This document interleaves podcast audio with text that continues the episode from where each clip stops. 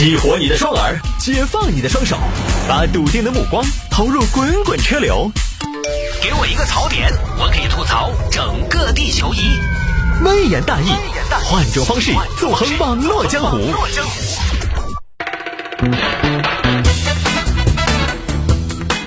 来，欢迎各位来到今天的微言大义，要继续跟您分享网络上一些热门的、有意思的小新闻。哎呀，刚过去这个周末呢，我出去体验了一下餐厅的堂食。现在成都的餐馆呢，有条件的都基本上开放了堂食，虽然是隔一桌来做，但是呢，我觉得用餐体验都还是不错的啊。所以最近一段时间呢，大家如果有这个出去用餐的需求呢，可以遵照相关的规定，比如说保持一定的距离啊，慢慢的去体验一下堂食了。这个确实呢，跟点外卖回家还是有些不一样，那个氛围啊，首先就不一样。在外边呢，虽然不如在自己家里边自在，但是你还是挺放松的，而且你不用担心什么呢？就比如说最近。刚过去这个假期吧，很多朋友呢可能在家受不了了，点了火锅外卖。火锅那个在家里边煮呢，你们家房子要没有那种阳台的话，其实煮的油烟还挺重的。而且遇到那种重口味的火锅，在家里边那个油烟味啊，半天都散不去，也挺恼火的。这个你在火锅店就不担心这样的事情啊，你去堂食就不担心这样的事情。来吧。下了节目之后呢，想要回听我们的节目也非常简单啊，就是在手机上下个软件，喜马拉雅或者蜻蜓 FM，喜马拉雅或者蜻蜓 FM，在上面直接搜索“微言大义”就可以回听了。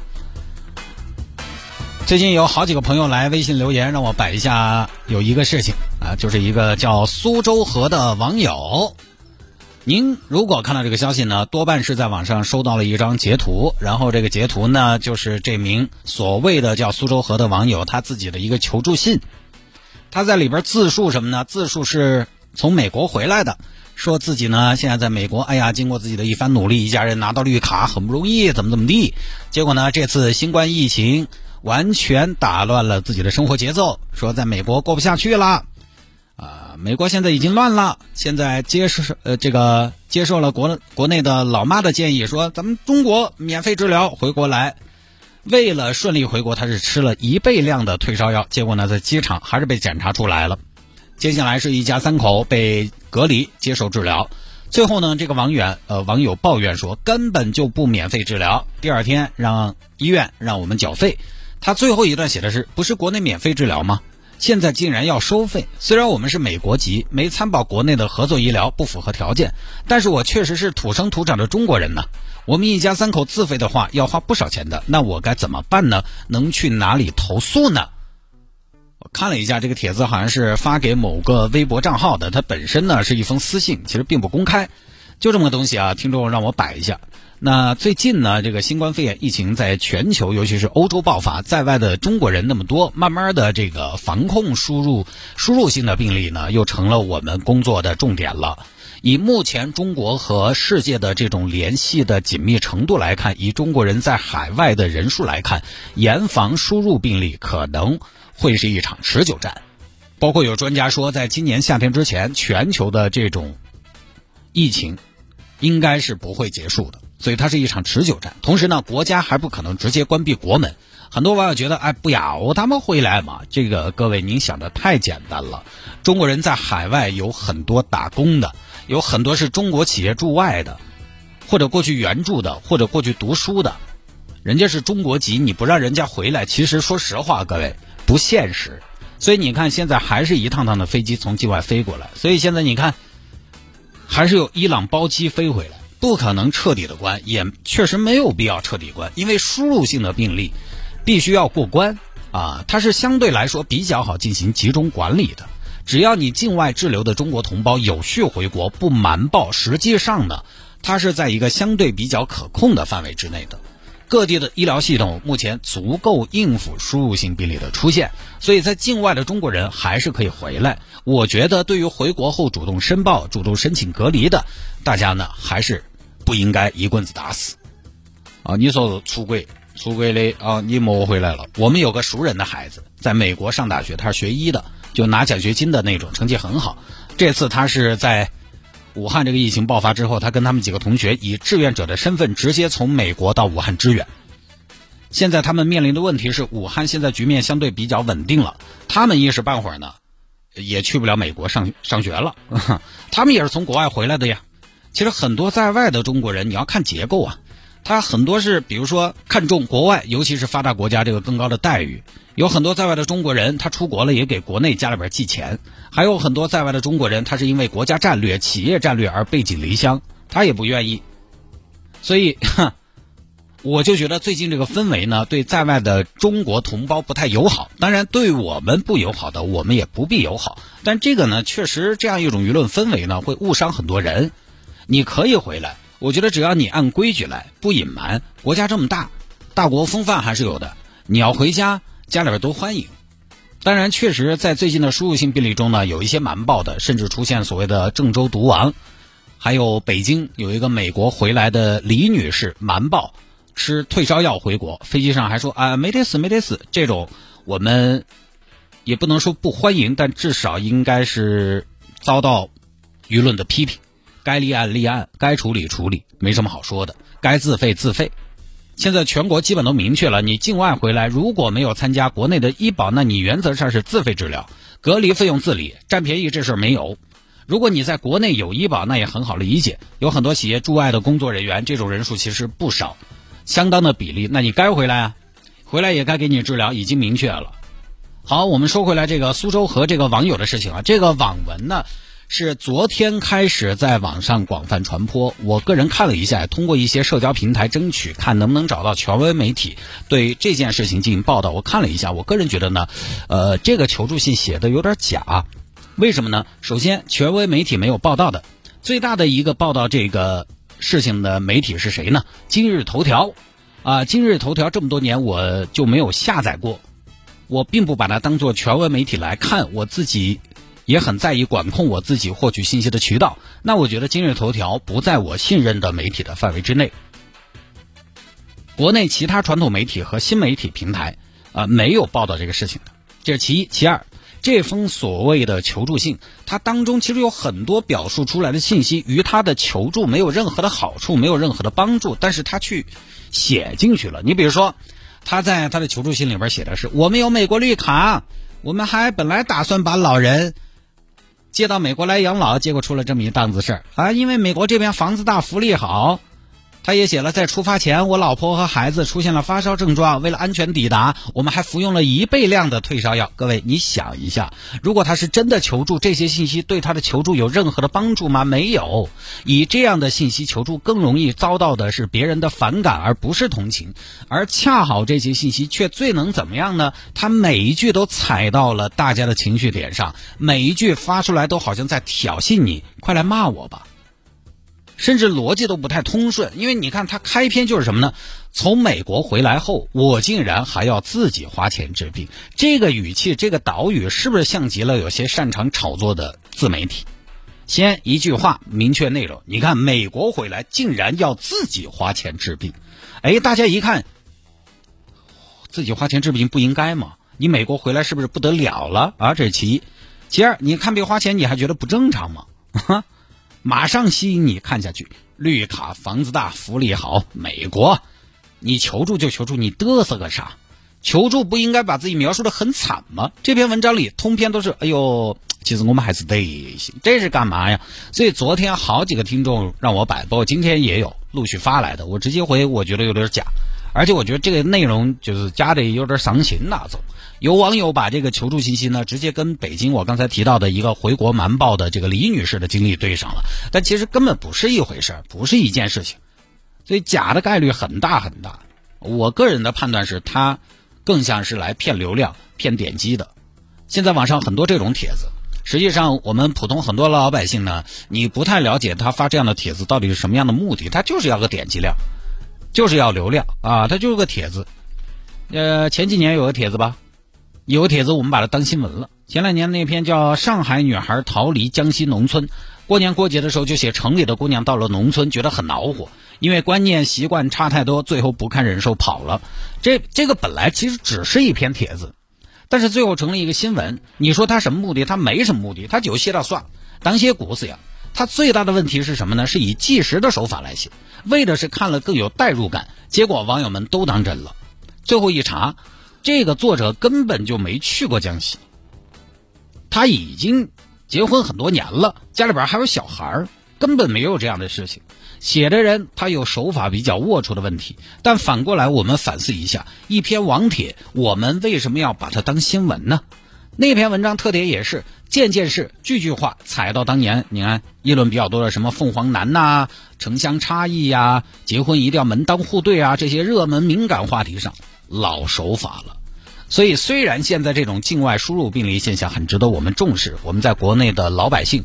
在疫情国内的疫情慢慢向好，生活慢慢常态化的情况下，担心境外反向输入回来，这种担心并不多余，也值得警惕。我们也要督促相关的管理部门去进一步的完善，让国内的疫情在已经得到初步控制的情况下，让这个疫情不要再扩大，我们的经济建设可以搞起来，我们的生活可以热起来。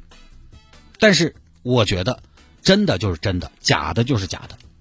我甚至看到，在苏州河这个事情下面有网友说：“这个苏州河这个虽然不太真实，但是它也代表了那么个意思嘛，就是要引起重视嘛。”我觉得这不对，我觉得真的就是真的，真的我们才讨论，讨论一件假事情，那是浪费时间。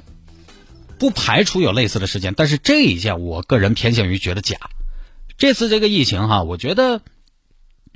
其实，在我们复工没多久，二月十号那一周吧，我差不多就讲过了啊。在家里边待的那十来天，我觉得这次的新冠肺炎疫情呢，非常考验大家信息筛选的能力和渠道啊。坦白说，我们普通老百姓，包括我，我假巴二是还是在媒体工作。坦白说，如今的这个世界，很多消息都是真假难辨，有很多信息它从源头就出了错。比如前段时间巴西总统确诊那个乌龙啊。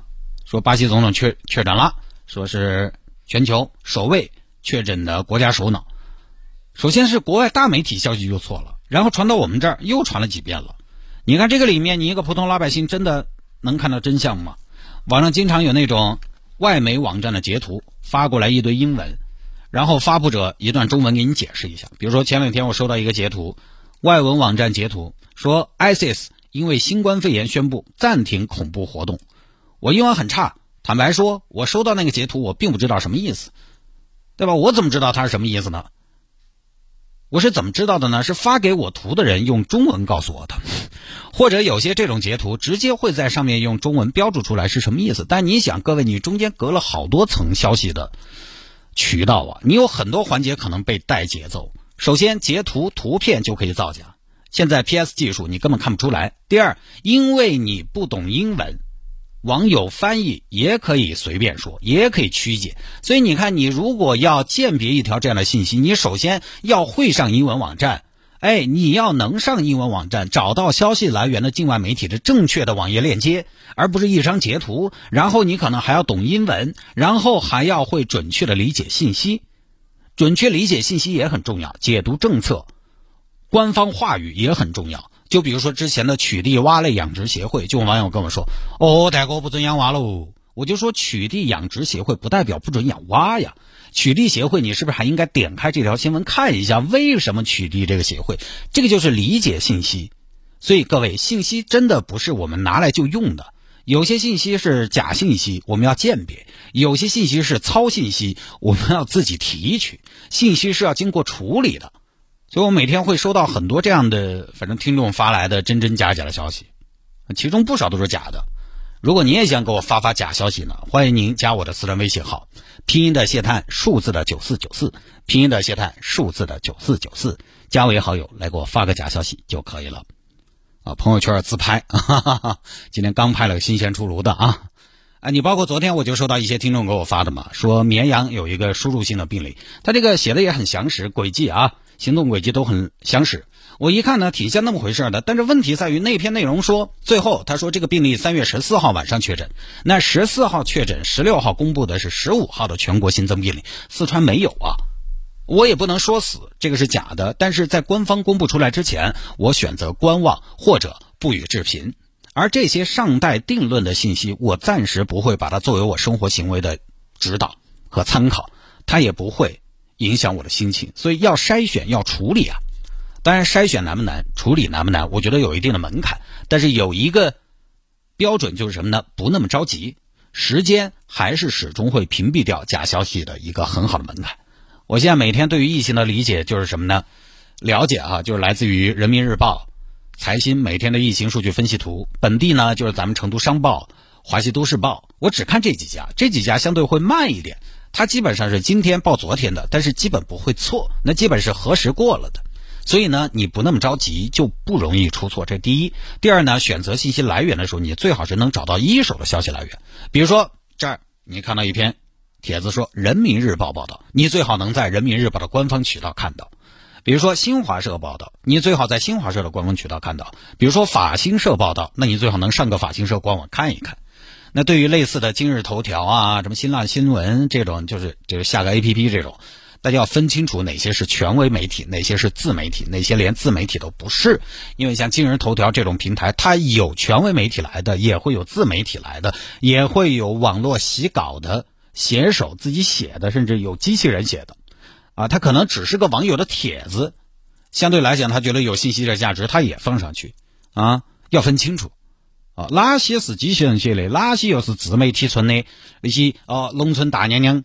龙贤世界在网上面这是找来东拼西凑拼出来的，权威媒体的可以认真看，信赖的自媒体的文章可以仔细看，其他的看个耍。我前年看了一篇文章，哎呦，把我气的，他当天中午饭都没吃，因为我早上吃多了啊。它是一篇什么呢？汽车文章，大概它的标题是这样的：质量最好的六大汽车品牌啊，反反类似嘛，就是一个榜单那种。其实标题就已经有点挂了，我当时，哦，我今天看下现在这种好挂，嗯，这种到底有好挂？因为现在你知道，中国这边特别喜欢搞什么六大汽车品牌、十大豪车品牌，或者卫浴排名前十啊，名表、腕表前十，就喜欢搞这种榜单。我点进去看哈，啊，我点进去直接惊呆了。第一个沃尔沃，第二个雅阁。我不是说沃尔沃不能排第一哈。不是说雅阁不能排第二，关键是为什么第一个是品牌，那第二个是品牌旗下的某款具体车型？为什么把某款车型和一个汽车品牌并列到一个榜单上？这就很扯嘛！所以我有理由相信这是一个机器人写的，这根本就没有起码的汽车常识，就是一个不懂车的人写的。从那以后，我再也不看这家的汽车专栏，那还是大网站，新浪发的。所以真的要分清楚，不是所有在网上发文章的都是媒体，网上发出来的也并不都是新闻，还有故事，还有帖子，还有评论。我们可能是平常习惯了白纸黑字的东西，觉得白纸黑字嘛，网上发出来就值得信赖了，不是这样的。之前有一个自媒体被扒皮，他一个公众号啊，他一个公司，他旗下有三个自媒体的公众号，他三个自媒体的公众号呢，都。各占一个观点，很有意思。他有三种观点，他一个公众号主打一个观点，主打一个战队。同一家公司旗下三家自媒体对同一件事情，他会有三种不同的观点，三种观点走三种路线，这个被大家称为对冲式写作。我们把偏激点的受众占领了，那李忠正我也要占领，出一篇啊。比如说，我们来评价谢主持这个人，有一篇，有一个公众号就是来捧的。另外一篇就是来黑的，还有一篇就是相对比较中立的。他三种观点都有，他们并不是为他们自己的观点服务，他们没有观点，他们只有流量。哪怕这个观点不是他们真正所想的，只要有流量，只要有人想看，我都可以写出来。所以这个信息垃圾在我们生活中的分量，现在我个人觉得确实比我们想象的要多。刚刚单小杰不是说了这个网上那个所谓的苏州河那篇求助的信息嘛？我个人判断它偏向于假，而且如果加一点主观的态度进去的话，我觉得它很假。啊，刚刚呢有听众朋友发来了微信截图啊，发来了一个网站的截图，说探哥那个已经证实了是假的啊，这边已经道歉了。你知道我看那个听众给我发了这个消息之后，我第一反应是什么吗？我看他那个道歉信啊。我第一反应是，哎，这会不会是假的？就是连辟谣的，我现在，哎，就是下意识的就是这样的想法。反正这个大家有兴趣的话呢，在网上自己查一下啊。因为他这次这个影响呢是极坏的，所以如果真的是假的，我觉得这个相关部门应该是要追究他的一些责任的啊。编故事没有你这么编的，这个完全就是激化矛盾，好吧？